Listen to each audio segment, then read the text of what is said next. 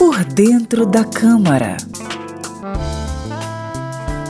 Os projetos de decreto legislativo são da competência exclusiva do Poder Legislativo. Eles podem ser apresentados por deputados, senadores, comissões da Câmara, do Senado ou do Congresso.